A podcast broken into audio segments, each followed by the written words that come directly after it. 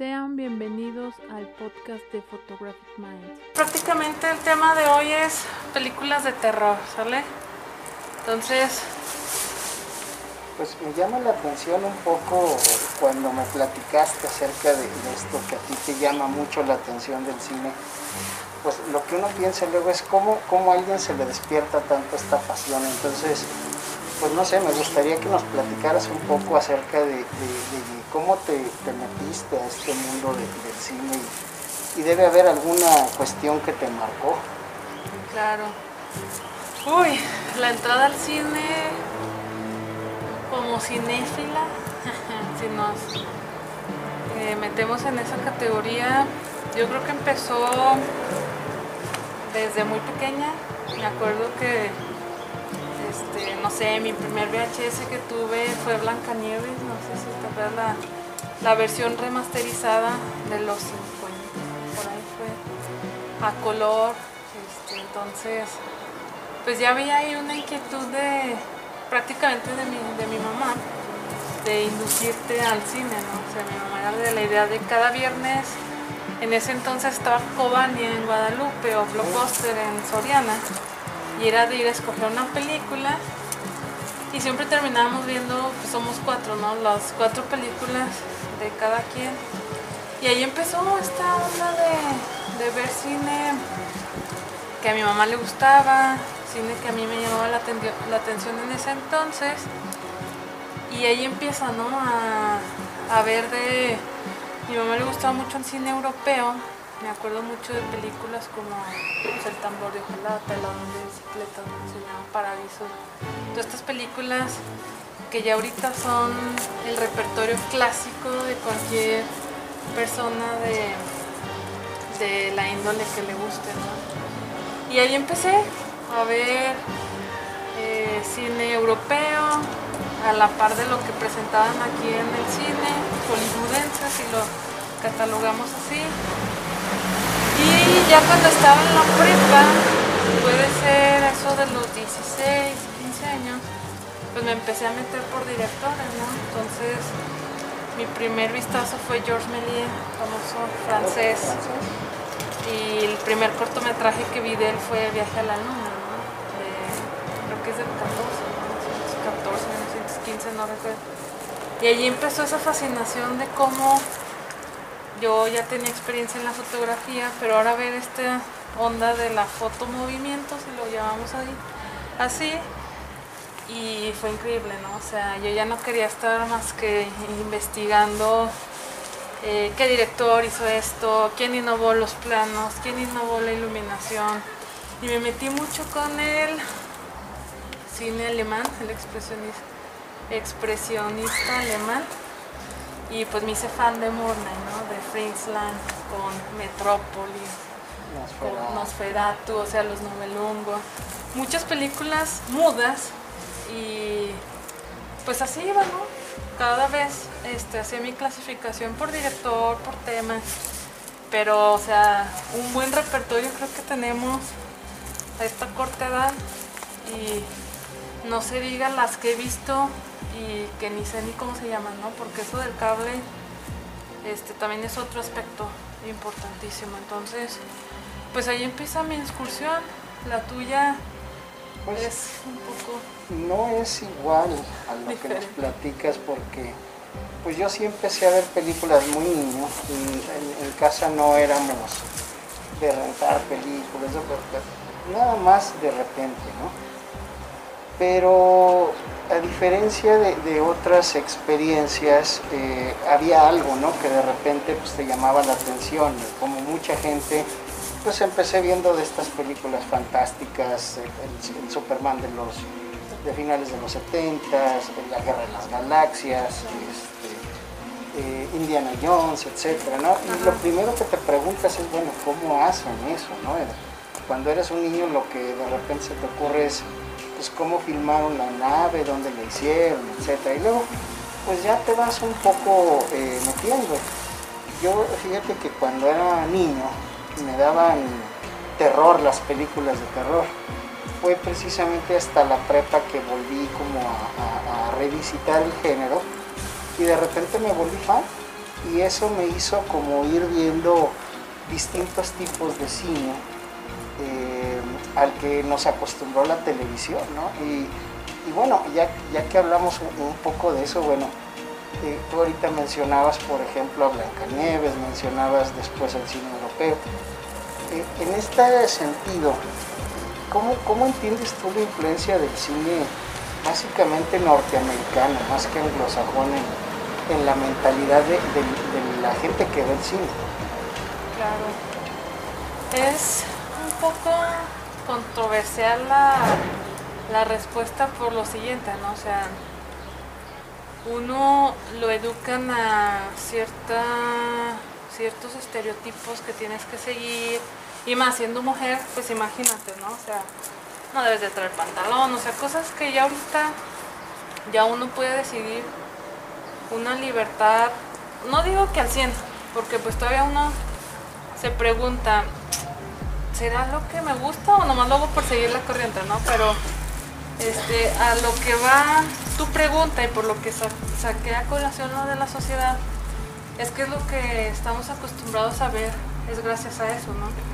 Tú vas al cine, y lo que te presentan es un cine que tiene que vender, es un cine que está a un cierto público dirigido, si te fijas no hay películas clasificación R si nos vamos por ese aspecto, casi siempre nunca están en su idioma original, o sea es muy raro que te topes en su idioma original y bueno desde mi punto de vista es súper importante el audio original sea ruso, tailandés, el que sea, aunque no entiendas, pero es importante.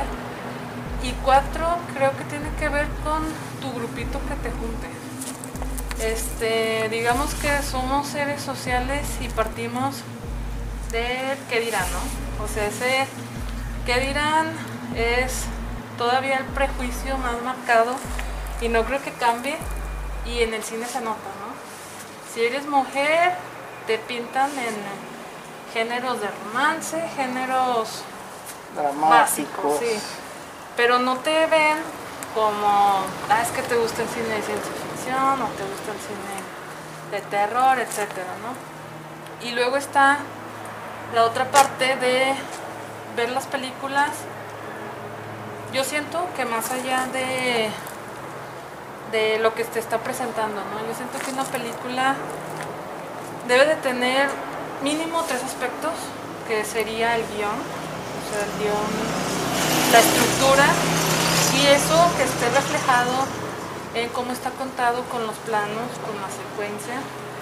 Y si esos dos aspectos cumplen más el escenario, el sonido y todo lo que lleva fondo la película, para mí ya vale la pena verla, ¿no? No no te estoy diciendo que nada más voy a ver cine con esas características, sino que buscar, ¿no? Como tú decías el otro día, ver lo que está y verlo por gusto, no porque, ay, es que lo tengo que ver porque es clásico, ay, lo tengo que ver porque... No, o sea, lo estás viendo y lo disfrutas, ¿no? O sea, ese es el chiste de, creo que de apreciar el cine.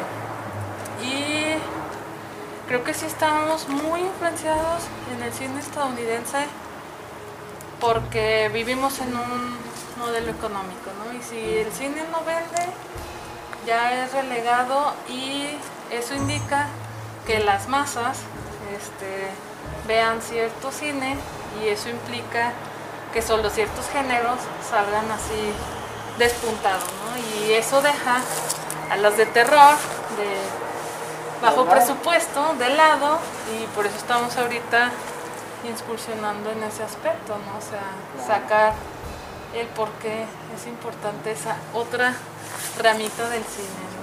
Así es, esto que dices tú me parece muy interesante porque efectivamente no podemos negar la influencia que tiene el cine norteamericano, estadounidense, en, la visión que tenemos del mundo, ¿no? Es decir, la visión del héroe por antonomasia, por ejemplo, es Superman, ¿verdad? Y que Superman, pues es el estereotipo estadounidense, hasta en los colores, ¿no? Entonces, de alguna manera, creo que efectivamente, eh, por alguna razón, el, cine estadounidense generó una visión del mundo que es compartida prácticamente por pues la mayoría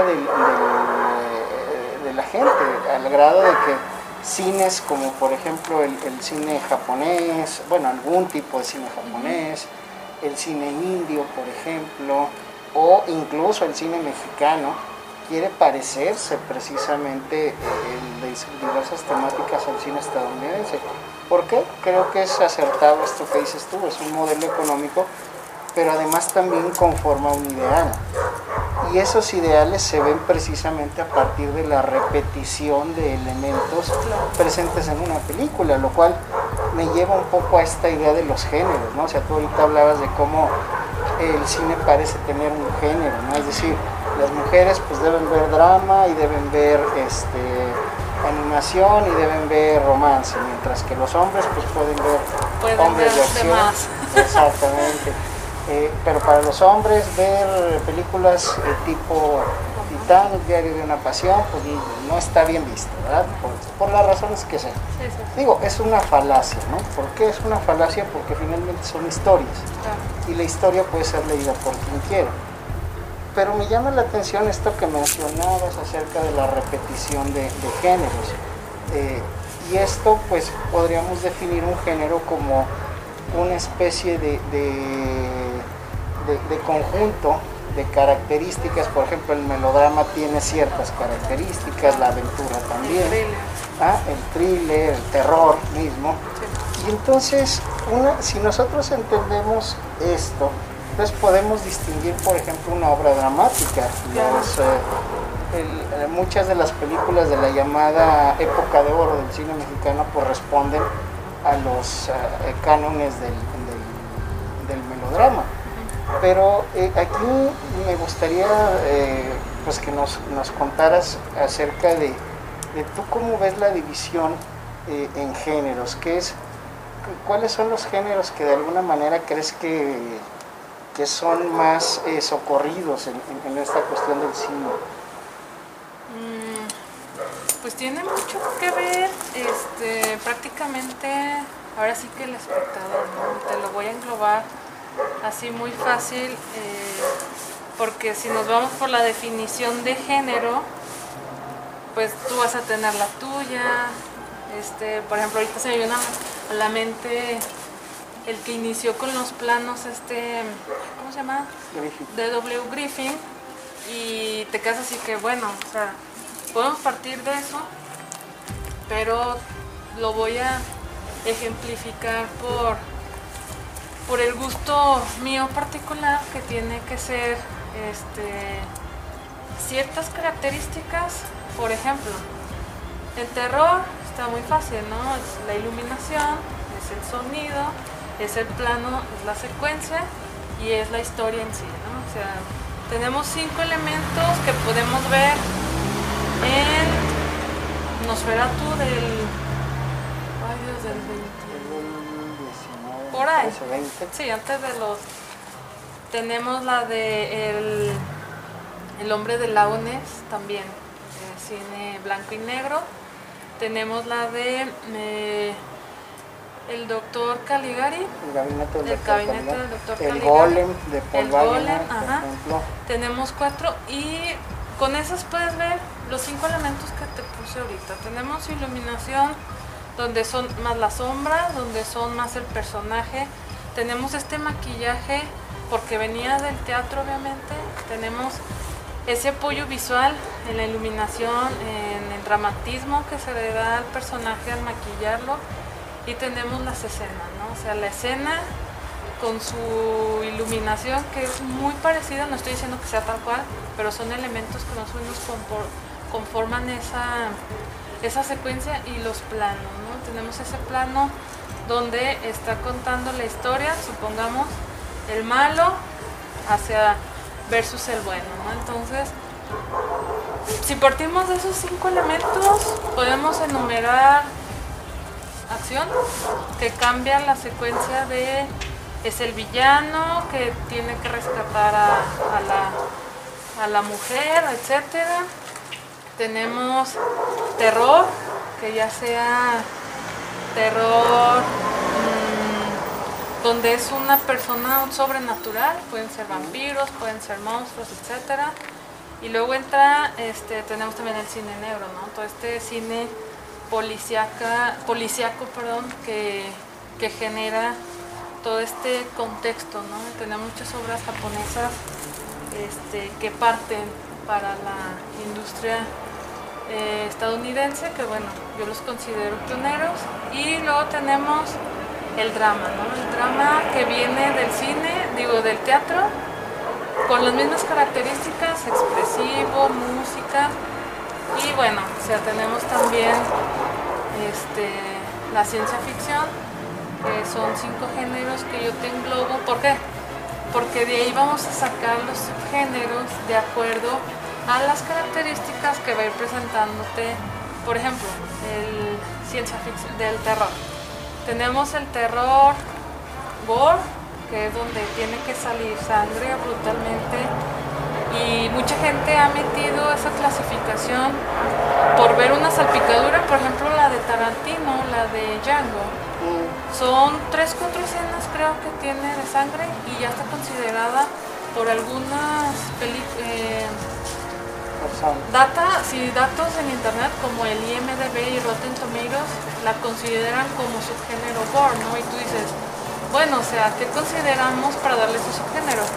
Es lo que volvía con la clasificación, o sea, yo creo que si una película comparte los mismos elementos que al menos un puñado de diferentes directores, ya podemos considerarla un género y por supuesto un subgénero dentro de ese género.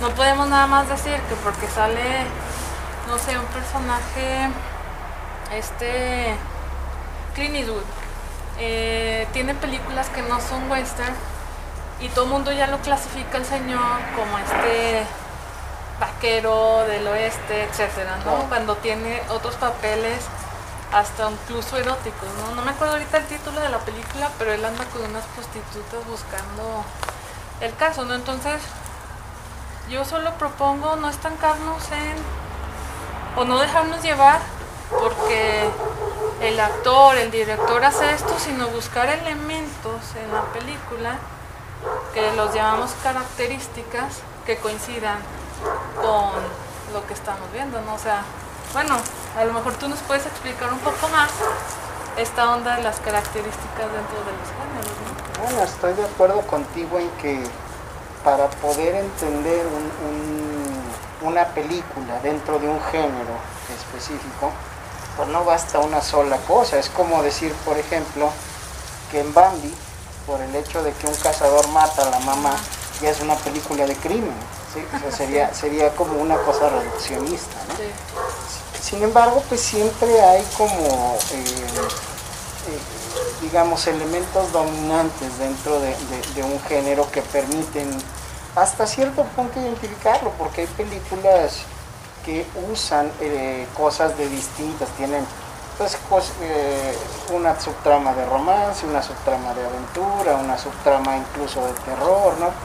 Pienso, por ejemplo, en, en la segunda parte de Indiana Jones, El Templo de la Perdición, y hay elementos del terror eh, setentero, ochentero, por ejemplo, cuando le sacan el corazón al, sacrificado, hay elementos de aventura, por supuesto, este, hay elementos de romance, hay misterio, entonces, eh, pero ¿cuál es el elemento dominante en ese tipo de películas? La aventura, ¿no? Entonces, por eso es que es entendida desde, esa perspectiva. Ahora, me, llama la atención esto que decías acerca del terror, de cómo las características formales, es decir, lo que tiene que ver con dónde se pone la cámara, cómo se pone la cámara, si es de día, si es de noche. Eh, nosotros decíamos, por ejemplo, hace rato, bueno, esto debió haber sido grabado en la noche, pero ¿por qué? Pues porque tenemos la idea preconcebida de que el terror debe ser de noche, pero pues que en la mañana no pasan cosas malas, en el día no, suceden cosas terroríficas, por supuesto. Entonces, eh, lo que pasa es que nosotros eh, hemos recibido esa simplificación de, fórmula, vamos a decir, y la hemos asimilado como si fuera una ley, por decirlo así, ¿no? Y entonces de repente tienes películas como Midsommar de Ari Aster que le dan la vuelta a eso. No es la primera, digo, No, no, no. existen otras como de Wickerman, por ejemplo, Ah, donde sale Christopher eh, Lee de Robin Hardy, y que también muchas de las cosas suceden de día, ¿no? Entonces, por supuesto que es importante eh, tener claro esto. Ahora, hay cosas muy, muy bien definidas, como tú decías ahorita en el caso de, Tarantino. Bueno, en el terror como tal, hay cosas también muy, muy bien definidas. Por ejemplo, ¿qué es lo que caracteriza a las películas de terror, vamos a decir, de los 80? Pues usualmente son slashers, es decir, un asesino serial. Usualmente las escenas son nocturnas. La iluminación tiende a acentuar este ámbito sórdido, pero además usualmente la construcción formal, es decir, cómo te presentan la imagen, es cerrada. Claro. Y al mismo tiempo esto lo que busca es provocarte algo. Pues como fotógrafa sabes que el color, el encuadre, siempre dicen algo y siempre tratan de, de- de darle algo al espectador. Entonces, aquí quizás lo interesante sería pasar a esta otra parte, ¿no? Ya hablamos de géneros, ahora hablemos específicamente del género de terror. Seguimos con el, el tema ahorita de- del cine de terror, ¿no? Entonces, me gustaría que explicaras más que nada tu punto de vista sobre estas concepciones, ¿no? De cine de terror, dos puntos, ¿no? Bueno, como todo es como difícil eh, etiquetar, ¿verdad? Porque una etiqueta siempre es, eh, reduce el significado de algo. Pero sí pudiéramos decir, por ejemplo, que hay una contraposición entre la idea de terror y la idea de horror. Nosotros lo usamos de manera indistinta a veces. Pero bueno, si nos vamos, por ejemplo, al cine de los 40, de los 30, obviamente norteamericano, en principio, pues el cine de terror es esto que veíamos, por ejemplo, con los monstruos de la Universal, ¿no? Es decir, Frankenstein, el hombre lobo, el hombre invisible, la criatura del lago, etc. Y la idea de, terror parece ser que viene precisamente de la literatura romántica victoriana, ¿no? de la literatura gótica. Es de donde se adopta precisamente eh, la idea de que el terror es esta incertidumbre. Por eso los planos o las secuencias eh, en una película de terror sobre todo muestran al monstruo muy poco. Y cuando lo muestra empieza muy velado y cuando sale sale muy poco. Esto no es un recurso nada más de carácter estético, es un recurso de carácter narrativo. Entonces, bajo esa idea, resulta entonces que después parece ser que en Estados Unidos precisamente se genera este, esta idea de lo que es el horror en contraposición al terror. Digamos que si lo ponemos con una analogía, es cuando de repente te encuentras una bolita y, y el, terror, y el terror es la incertidumbre, no saber qué es. Y el horror es cuando te das cuenta de que esa bolita en realidad es algo, algo malo, ¿verdad? Esa sería la, diferencia que también sería aplicable, por supuesto, a, a este tipo de cine. Pero dentro de lo que nosotros entendemos como el terror, eh, digamos, genérico, hay muchos subgéneros. Tú ahorita hablabas, por ejemplo, del cine gore. El cine gore se caracteriza por ser este cine muy explícito que hace uso de la sangre, de las vísceras, de la carne, de una manera, exactamente, de una manera eh, visual muy explícita. Es decir, en el cine gore no hay cosas sugeridas, la cuestión es verlo. ¿sí? Hay cine gore eh, eh, muy, muy serio, por decirlo así, ¿sí? y hay cine gore que no se toma tan en serio. Luego ahí hay otras subclasificaciones, por ejemplo, hablan del splatter. Splatter quiere decir salpicadura.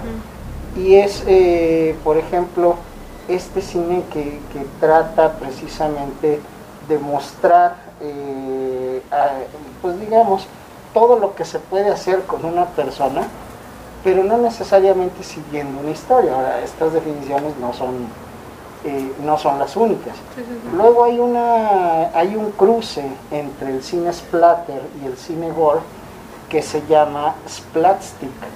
Esto es, por ejemplo, Brain Dead de Peter Jackson o las dos secuelas de Evil Dead de Sam Raimi, donde vemos la sangre a chorros, vemos la sangre a borbotones, pero es tanta que eh, eh, termina siendo una caricatura.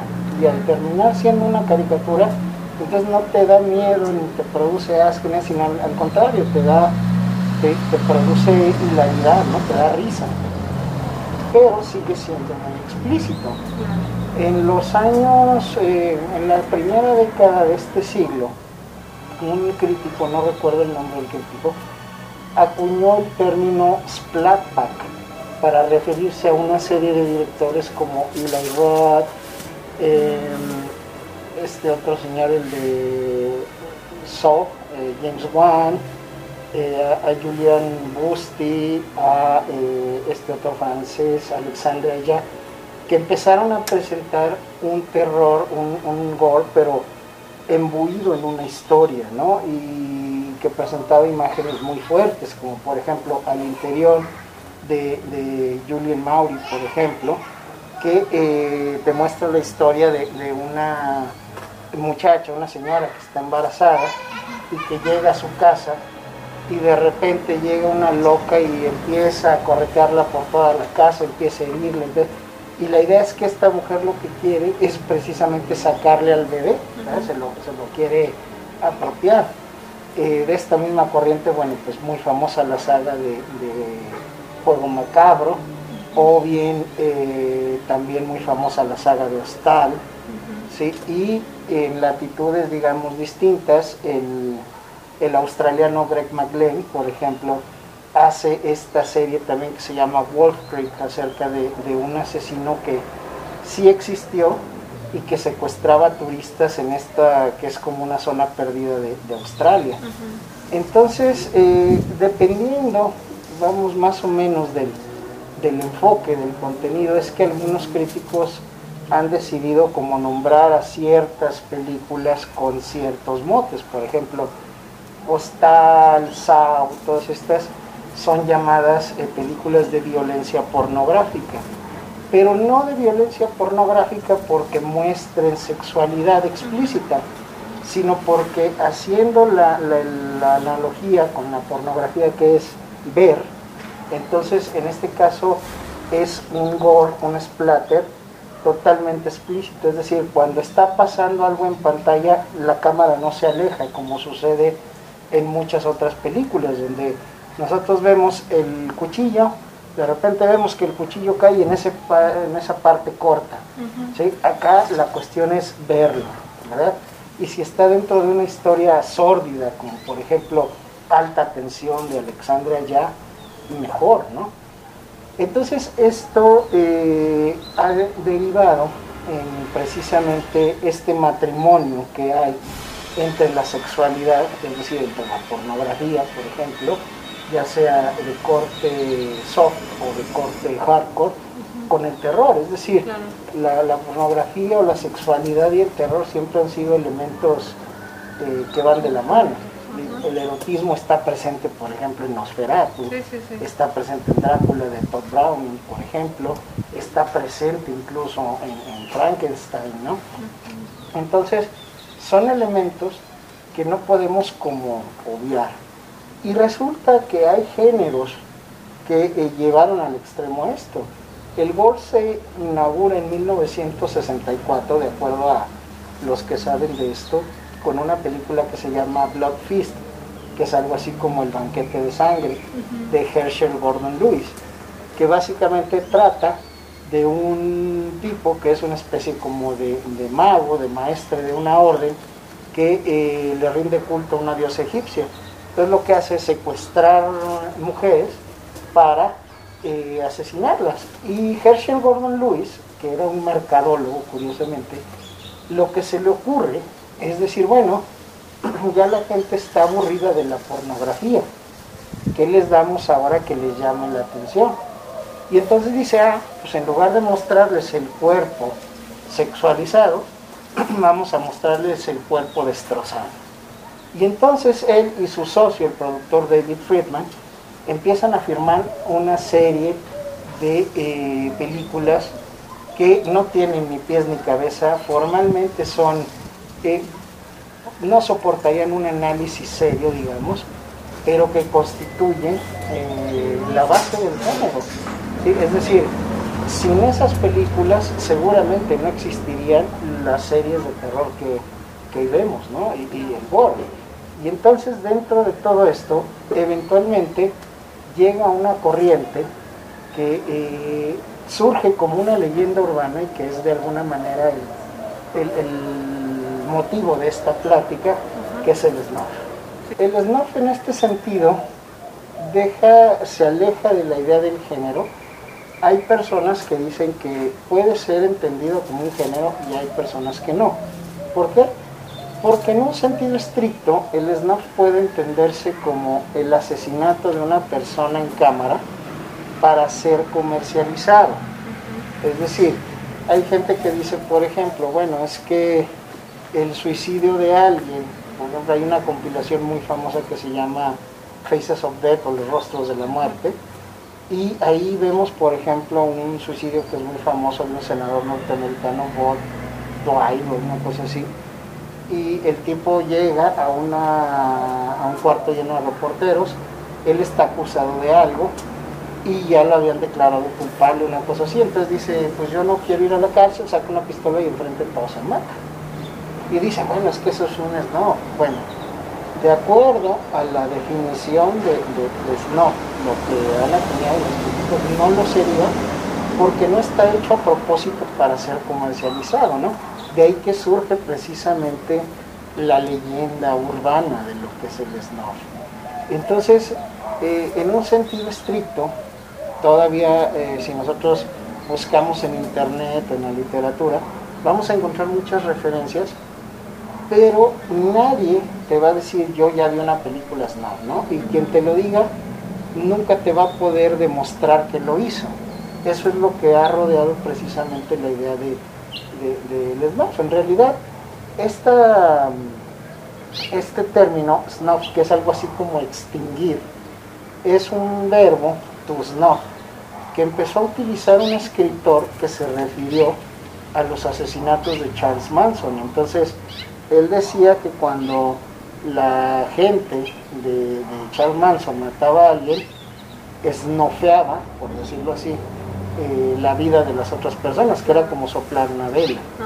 Entonces se popularizó el término, pero es interesante porque esto se inaugura con una película que se llama en la actualidad Snuff, precisamente, pero que es eh, en realidad eh, una película que fue hecha con otra intención completamente.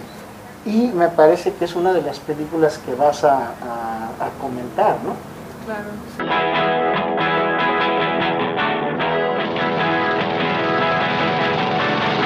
Sobre el análisis de, digamos, técnico, el análisis de plano de Snuff, yo rescaté prácticamente 12 planos.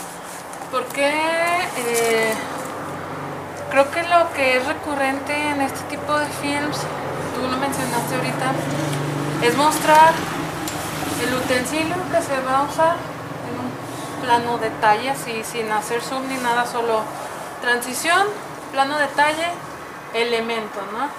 Y luego abrimos un poco porque no son planos generales ni mucho menos, tenemos planos que serán medio corto porque llega hasta la cintura, un poco de, del estómago. A veces es esta transición entre largo y corto, de largo y corto.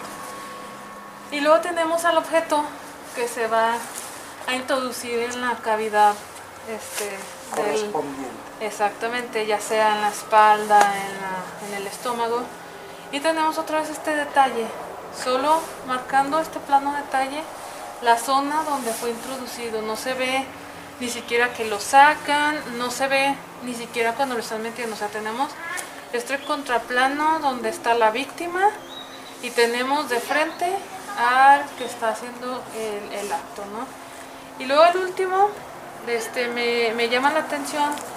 Este, para los que ya la vieron, hay una escena muy rara al final donde este, se aparenta que está haciendo un asesinato.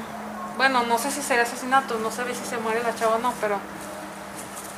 Y eh, me causa mucha premicia cómo hacen... eh, el conteo de la escena dura 20 minutos más o menos, que son los últimos 20 minutos de la película. La película dura una hora 20, una hora 15 más o menos. Y tenemos esos 20 minutos donde es la persecución de las chavas, terminan de rodar donde le, le abre la panza, que ni se ve si le abre la panza, ni se ve nada, solo es esta suposición que ni siquiera tenemos porque también hay planos donde se hace la suposición de que ah, va la panza, ¿no?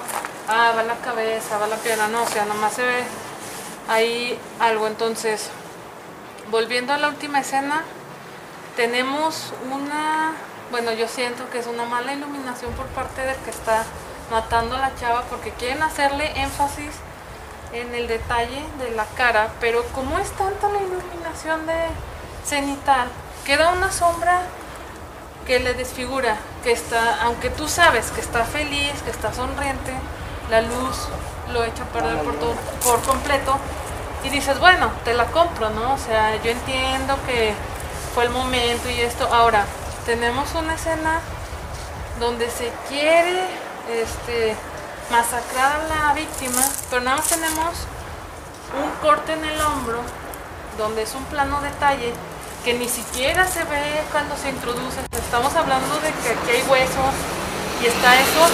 Luego tenemos el plano de detalle del tipo todo feliz, luego tenemos el sonido gritando de la chava. Entonces, esos tres elementos en sí para una persona que desconoce, pues le atemoriza, ¿no? Como todo.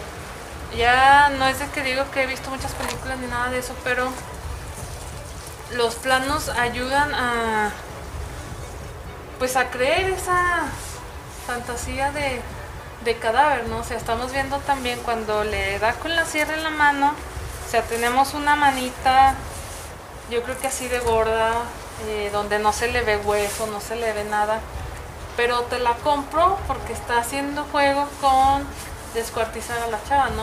Cuando le corta el dedo, que es otra de las escenas importantes, se ve también vacío, ¿no? O sea, pero eh, juego del detalle tan rápido con el sonido del griterío, pues sí te la crees, ¿no? O sea, ayuda a esta secuencia de hacer creer el asesinato, ¿no? Y por lo tanto funciona, o sea, técnicamente hay encuadres malísimos, hay un intento de un plano holandés de la toma de la mano ya que hasta se mueve, o se sea, mueve ya después y de tú dices. ¿cómo? Bueno, pero eso ya es otro tema, ¿no? Aquí no estamos hablando de si es creíble o no, sino solo de los planos. Y terminamos con esta escena de plano general que podemos ver toda la cama y vemos a la, a la tipa. La siguiente película, Bueno, igual eh, antes de pasar a, Ah, a la siguiente película, ya adelanté. bueno, es que hablar de esto es como muy apasionante, ¿no? Pero bueno, eh, lo interesante, por ejemplo, tú decías una cosa muy importante. Técnicamente es muy mediocre la película. Y yo creo que para poner un poco en contexto que nos esté viendo, lo que hace famosa esta película no es ni siquiera eh, la, la historia, lo que la hace famosa es todo lo que pasa alrededor de ella. Resulta que en 1974 ustedes lo pueden encontrar con muchas fechas en internet, eh, pero usualmente es entre el 74 y el 76 más o menos. Eh, una pareja de directores neoyorquinos, Michael y Roberta Findlay, eh, se dedicaban a filmar este tipo de películas que se llaman los rookies y los nudies, que eran películas de, eh, de sexo, pero eh, en blanco y negro, y había otras a color, y unas eran explícitas y otras no. De repente, eh, alguien le dice, bueno, ¿por qué no se van a filmar una película argentina? Y pues vamos a sacarle dinero a, los asesinatos de Charles Manson, ¿no? Esta, pues, este caso de Tate La Bianca. Entonces la pareja se traslada a Argentina y con actores argentinos graban lo que sería una especie como de eh, versión de los asesinatos de Manson. Y le ponen a su película la eh, masacre de Slaughter. Y entonces ellos pues hacen su película de una factura tremendamente mediocre como, como ya nos acabas de, de explicar. Hay escenas muy curiosas donde apuñalan a un tipo en un aeropuerto y nos quieren mostrar como que el tipo está sangrando, pero le ponen un suéter oscuro. Entonces no hay contraste de color, por ejemplo, ¿no? Los planos, como tú dices, son muy básicos porque es efectivamente el- la definición de cine de explotación. Entonces, bueno, ellos hacen su película, la terminan y se regresan a Estados Unidos. La película termina enlatada, nada, no hay registros de que se haya estrenado como The Slaughter en, en algún cine. Y resulta que un distribuidor de una firma que se llamaba Monarch Films, Alan Shackleton, la compra y dice, pues ¿cómo le saco dinero a esto?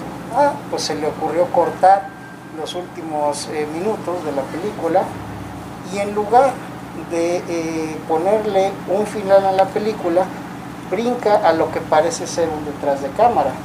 Eh, también muy mal hecho, por cierto. ¿Por qué?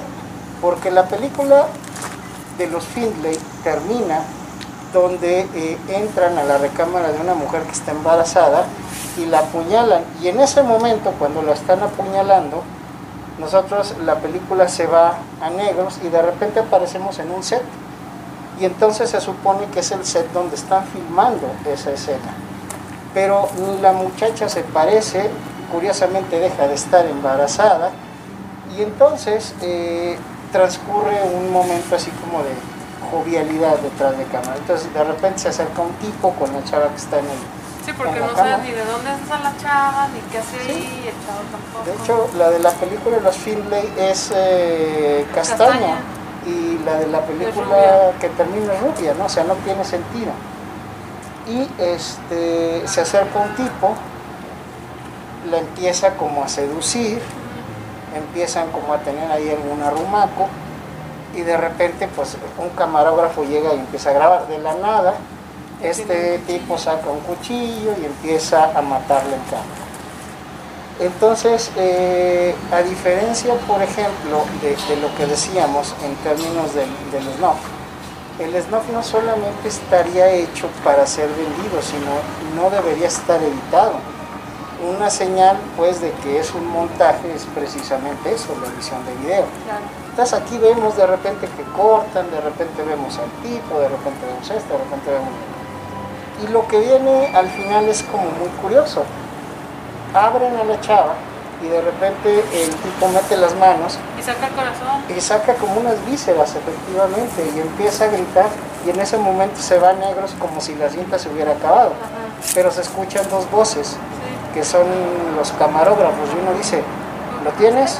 Y el otro le contesta, sí, entonces vámonos de aquí. Tipo, si se les acabó la cinta, ¿cómo puede seguir grabando audio? Bueno, digamos que ese es el encanto de esa cinta que es tremendamente mala, pero que inaugura el género. ¿Por qué? Porque Shackleton muy hábilmente lo que hace es que lo vende como si fuera una película donde matan a alguien y así Claro. la comercializa.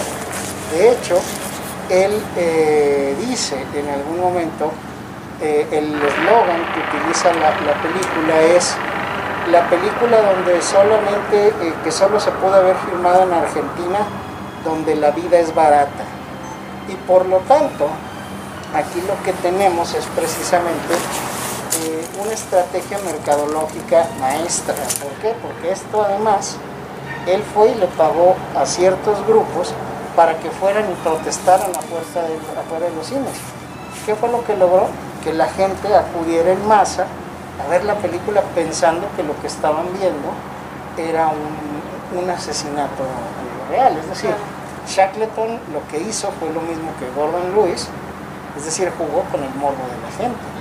Y entonces es una película tremendamente mala en términos de factura, pero que esta historia detrás de, de ella No, lo que hizo es que creó toda una leyenda, Claro. por decirlo así, que la gente compró en su momento. Por supuesto que ya no soportaría un análisis eh, como, como el que tú haces, ¿no? Es decir, es clarísimo que es falso. Pero imaginémonos al espectador promedio en el 74, sin internet, sin fuentes para consultar, y llega al cine y de repente... A lo mejor nada más el médico que sabía cómo funcionaba el- la anatomía decía, eso no. Sí, sí, exactamente. Pero ¿qué fue lo que generó Snuff? Pues precisamente la idea de que esas películas podían existir. Claro, lo real de la acción. Y bueno, eh, sería como muy cansino hacer una lista de, de todas las películas, pero de las eh, que hemos eh, pensado que, pudieran analizarse pertenecen a tres épocas. Esta es de los 70, donde empieza este cine sórdido, eh, es la época de los Grindhouse, de los drive-in, etc.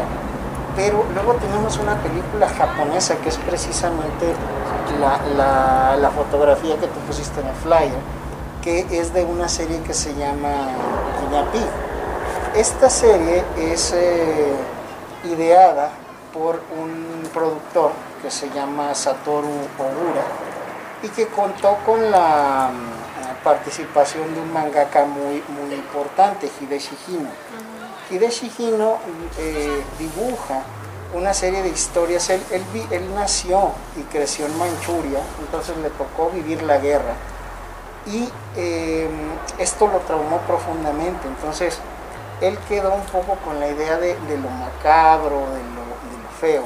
Claro. Y entonces escribe una historia que se llama eh, La Flor de Carne y Sangre, que es la segunda de cinco películas que conforman una serie que se llama Guinea Pig.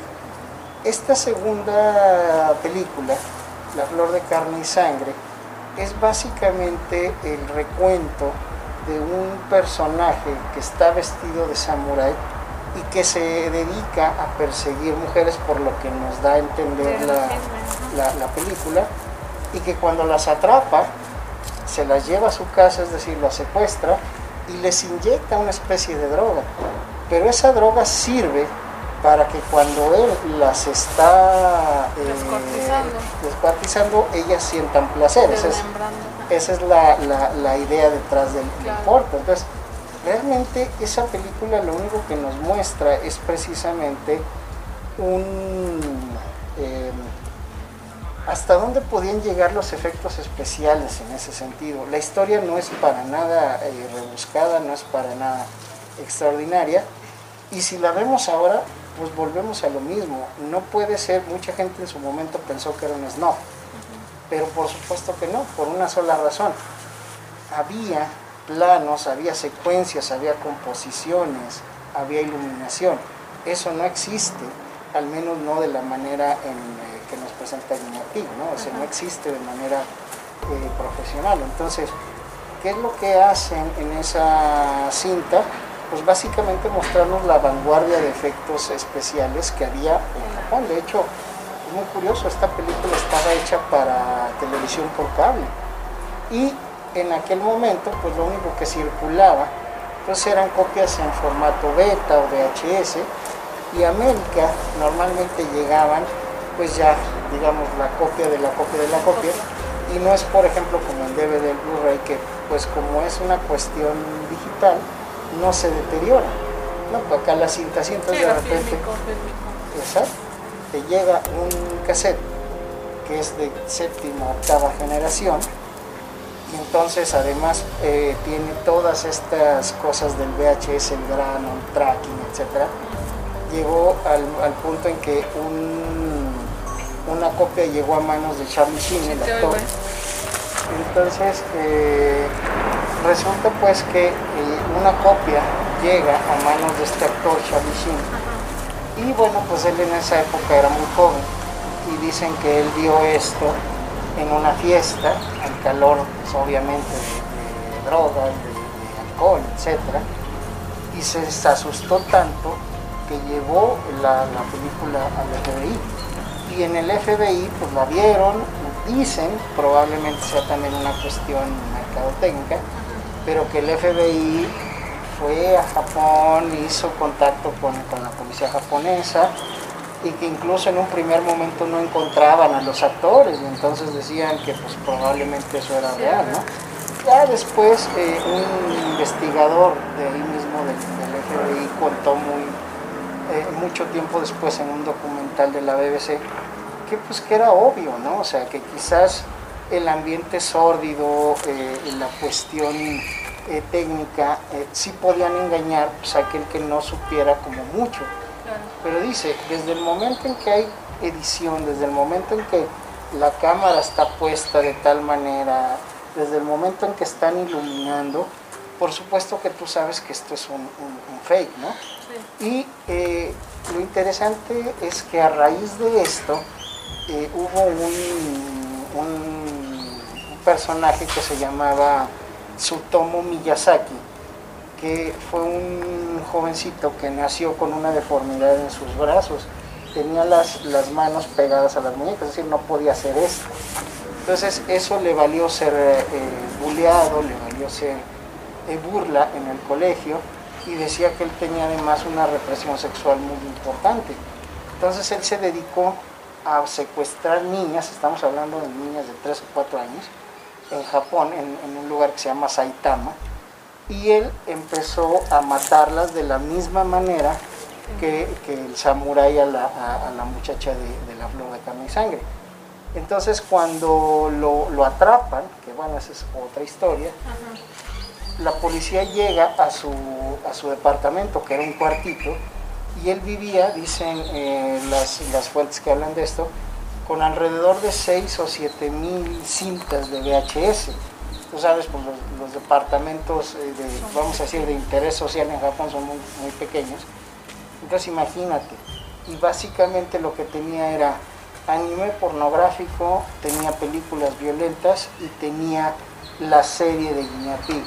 Entonces esto le valió a los productores de Guinea Pig un extrañamiento por parte de, la- de- de- de las autoridades Sí. y el los siguientes capítulos iban abandonando gradualmente estas eh, cuestiones sórdidas para enfocarse en elementos más bien fantásticos. Por ejemplo, el tercer capítulo de, eh, de la serie que también dirigió este, Hideshi Hino era de un pintor que eh, se le muere la esposa, está muy deprimido y por alguna razón todas las noches baja a pasear a las alcantarillas y entonces encuentra una sirena eh, herida.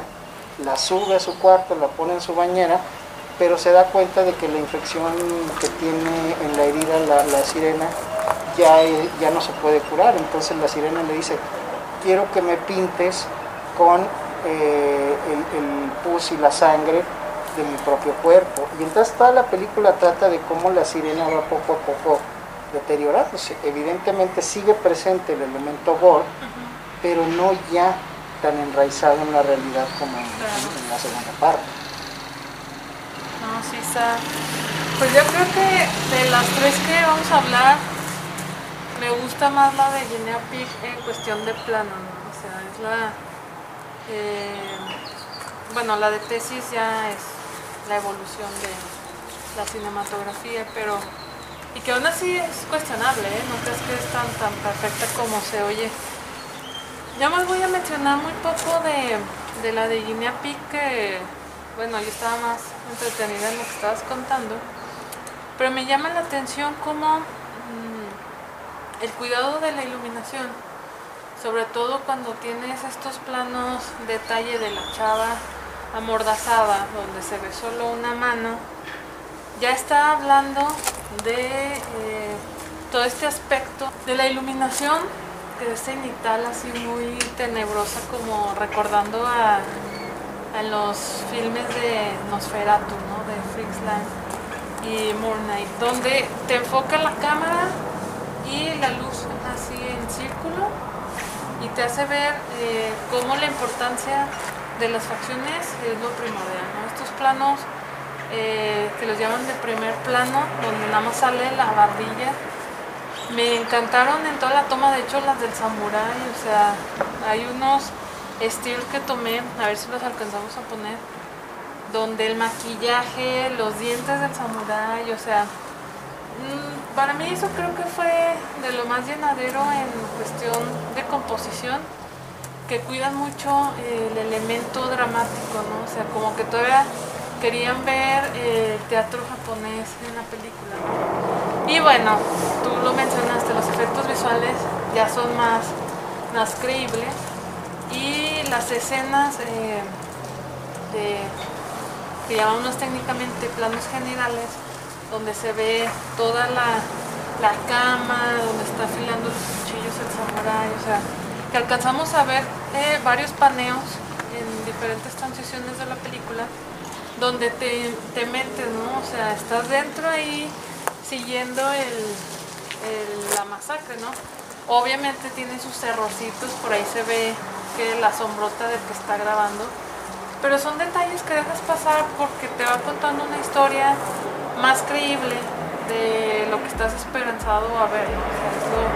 creo que es lo que se le agradece al filme de Jimmy Y que además, eh, en esta película en particular, eh, pues ya con estas versiones nuevas que ha habido y ya están limpias, están remasterizadas, creo que hay hasta una edición en alta definición pues es perfectamente visible que cuando empieza a cortarle, por ejemplo, la, la muñeca, pues es un, prostético, ¿verdad?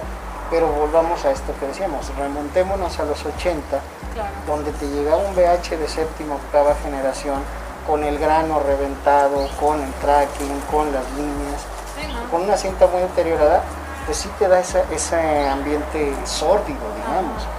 Y eh, curiosamente, para guardar, cubrirse las espaldas, estos eh, productores tuvieron, hacer, tuvieron a bien hacer un detrás de cámaras.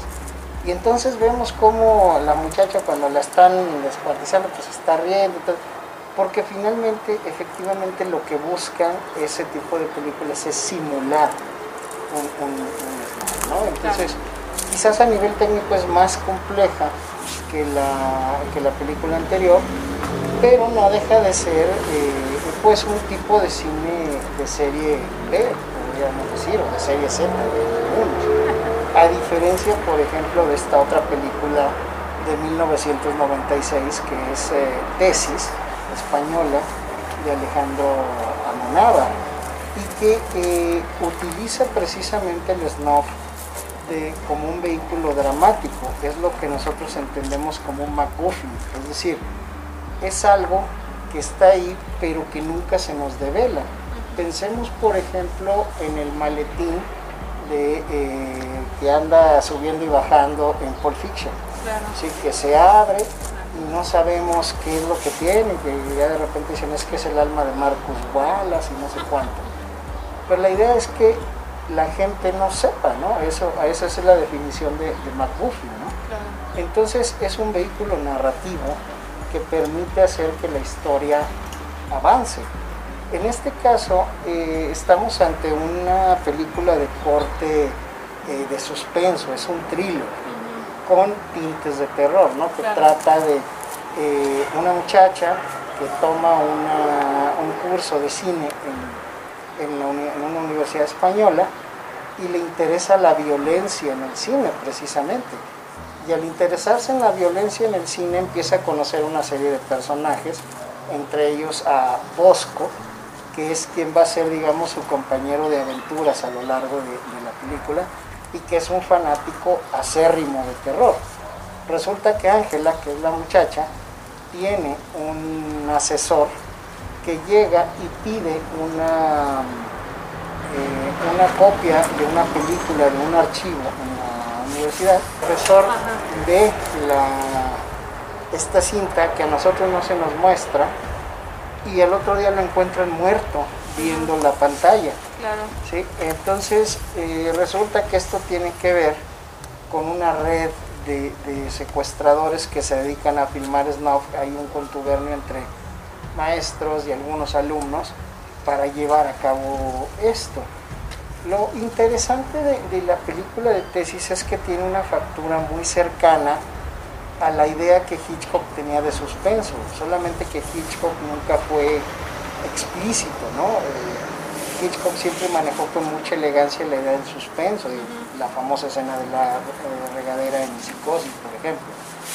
Pero eh, en el caso de Amenábar, él nos muestra a lo largo de la película fragmentos que no llegan a los 5 segundos de, de, esa película, ¿no? Pero esos 5 segundos, o sea, la atmósfera está, en mi opinión, tan bien construida que esos cinco segundos te angustian de pensar qué es lo que le van a hacer a la muchacha. Hay una, una parte de, esa cinta donde vemos un personaje enmascarado que está eh, utilizando una especie como de, sierra eléctrica y vemos que la muchacha está atada a una, a una silla y está gritando.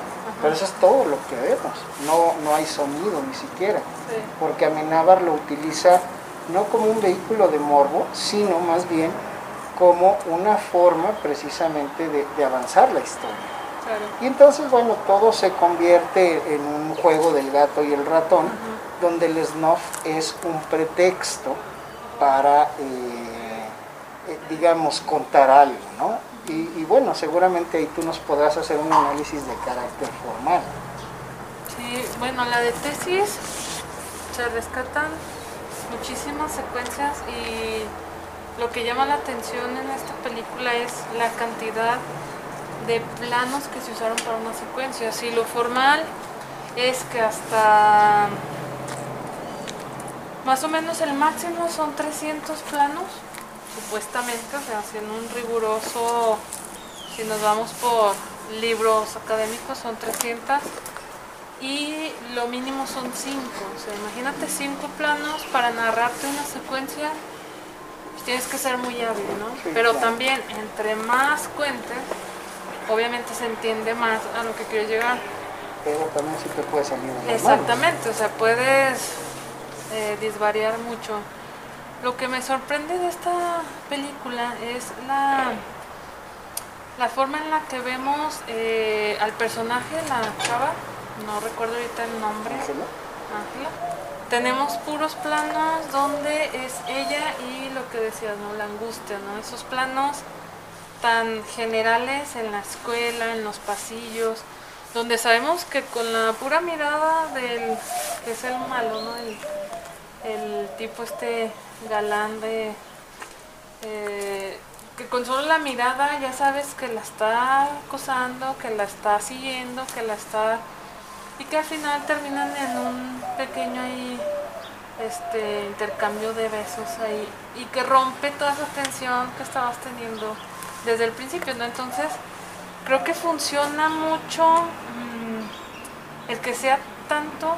Eh, el plano para contar la secuencia, yo más o menos rescaté unas 12 secuencias así de, cajón, así súper básicas, o sea, tenemos la de todo el escenario de la casa de Bosco, tenemos todo el escenario de ella, su hermana, tenemos todo el escenario de la escuela, o sea, es una factura muy bien planteada, pero son demasiados planos. Es el juego de la iluminación si te fijas tenemos dos o tres escenas al aire libre, son muy pocas, todo lo demás transcurre en la noche. Y es eso lo que se rescata, ¿no? O sea, se le agradece una planificación de contribuir a la paz, que a veces es muy difícil, ¿eh? Tener un plano en la noche y aunque tú tienes las luces de tu set, no siempre sale eso en la escena, ¿no? Entonces creo que es una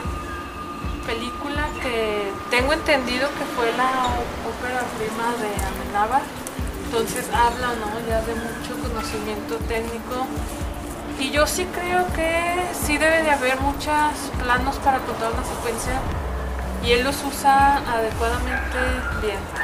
Ahora, no sé si eso tenga que ver que su director de fotografía es un señor veterano y eso le ayudó muchísimo a su a su historia, ¿no? Que es a fin de cuentas, yo digo que está bien en tiempo, en cuestión de iluminación y de composición, las cumple perfectamente, ¿no? Y también le vemos que ya es la evolución, ¿no? Son los 90, entonces... Mira, yo te preguntaría simplemente, eh, ¿el renacido sería lo mismo aunque lo hubiera dirigido Iñárritu Silvestre?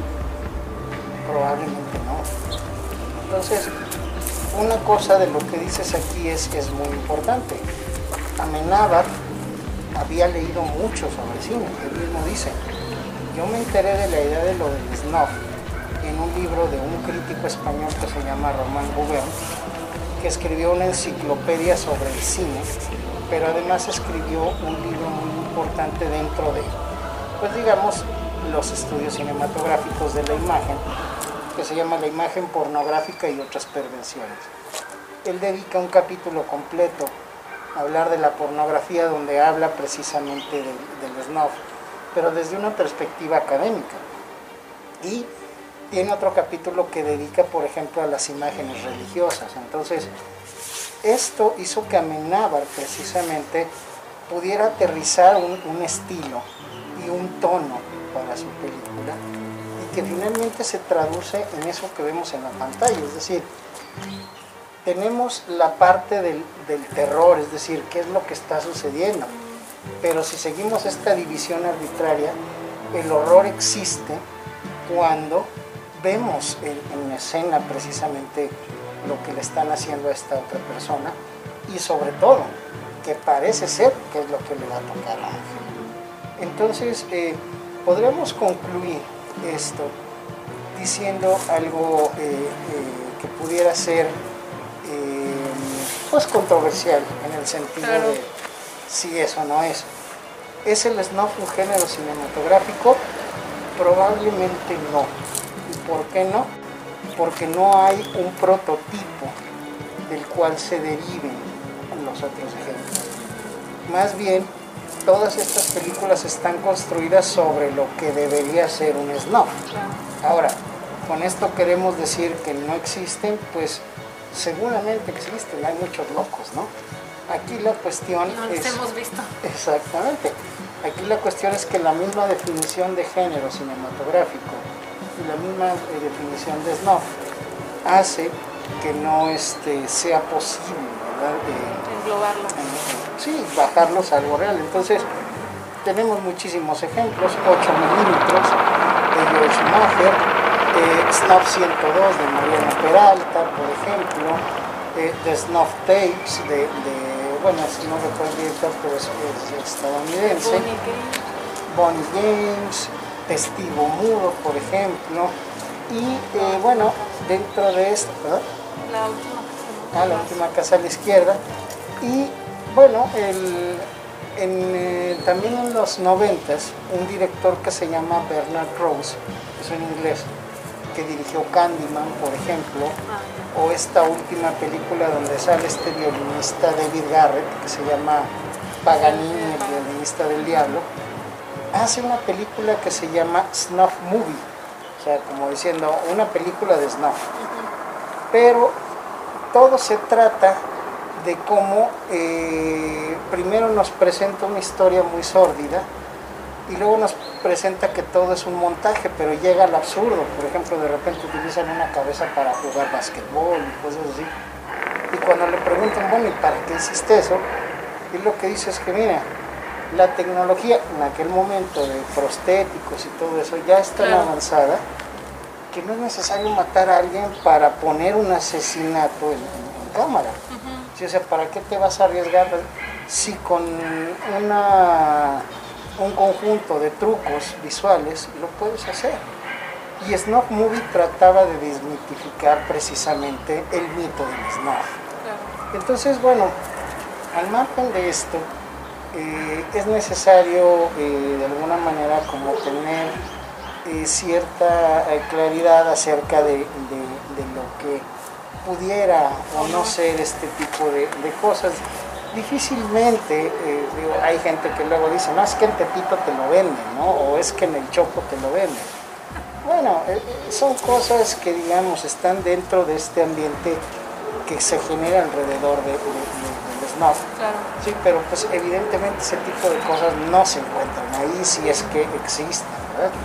Lo interesante es cómo este medio ha sido utilizado precisamente, o esta idea de los ha sido utilizada por los cineastas de distintos tipos para contar cosas, ¿no? Lo vemos, por ejemplo, en El abogado de Ridley Scott, por ejemplo, eh, lo vemos, por ejemplo, también en elementos mucho más eh, cercanos, como por ejemplo estas películas de, terror que tratan sobre asesinos eh, seriales que graban a sus víctimas y que están basados mal que bien en, asesinos reales, como por ejemplo Maniac, ¿no? Pero aquí la idea pues eh, de esto no es tanto, evidentemente, porque pues pudiéramos decir, este tipo de cine no es para todos, pero pues, ¿cuál cine es para todos, no? Realmente. Ni siquiera las caricaturas o las películas infantiles son para todos, ¿no? Entonces podríamos decir simplemente que esta sería como una especie de, ventanita hacia otras historias que, no, no, este, no son comunes, sean de terror o sean de, otro tipo, ¿no? Entonces, eh, no sé, ya para, para cerrar, ¿tú, qué nos, nos, recomendarías? Pues estaría bien eh, dejar la apertura para que la gente se interese en estos films, ¿no? O sea, yo los llamaría con características, ¿no? no ya acordamos que no es propiamente un género porque lo hemos visto, ¿no? O sea, tres películas en 30 años y obviamente no son el corpus adecuado, pero sí cumplen con las normas de cada decena en su época. Creo que es más que suficiente para entender que todo va cambiando, ¿no? El hombre va a cambiar, igual mañana alguien nos debate esto y nos dice que si es género, ¿no? Adelante.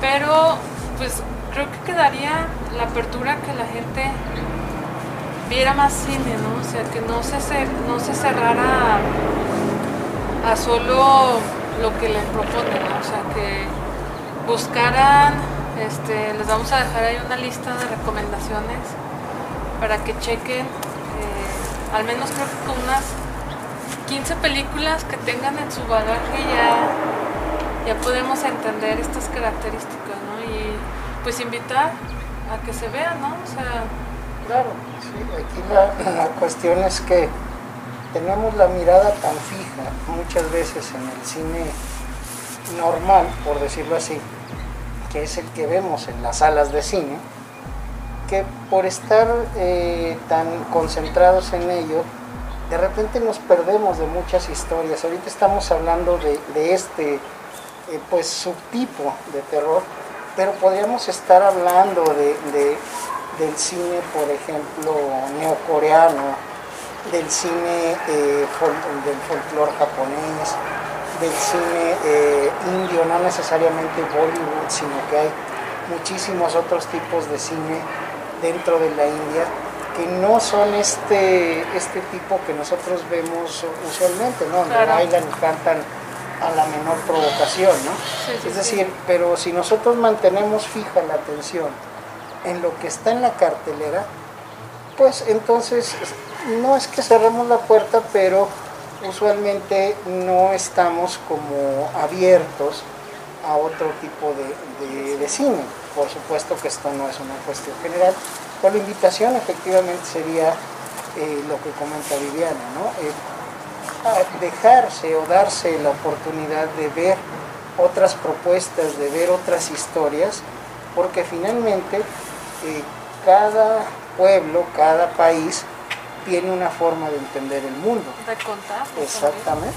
Y el mundo siempre es visto a través de, los ojos de sus eh, pobladores y el cine es un vehículo de esos pensamientos y de esos ojos. Entonces, pues no, no sé, Viviana, si hubiera algo más que nos falte. Pues yo creo que ya terminamos. Gracias por escucharnos este buen rato y esperemos tenerlos de espectadores en el siguiente.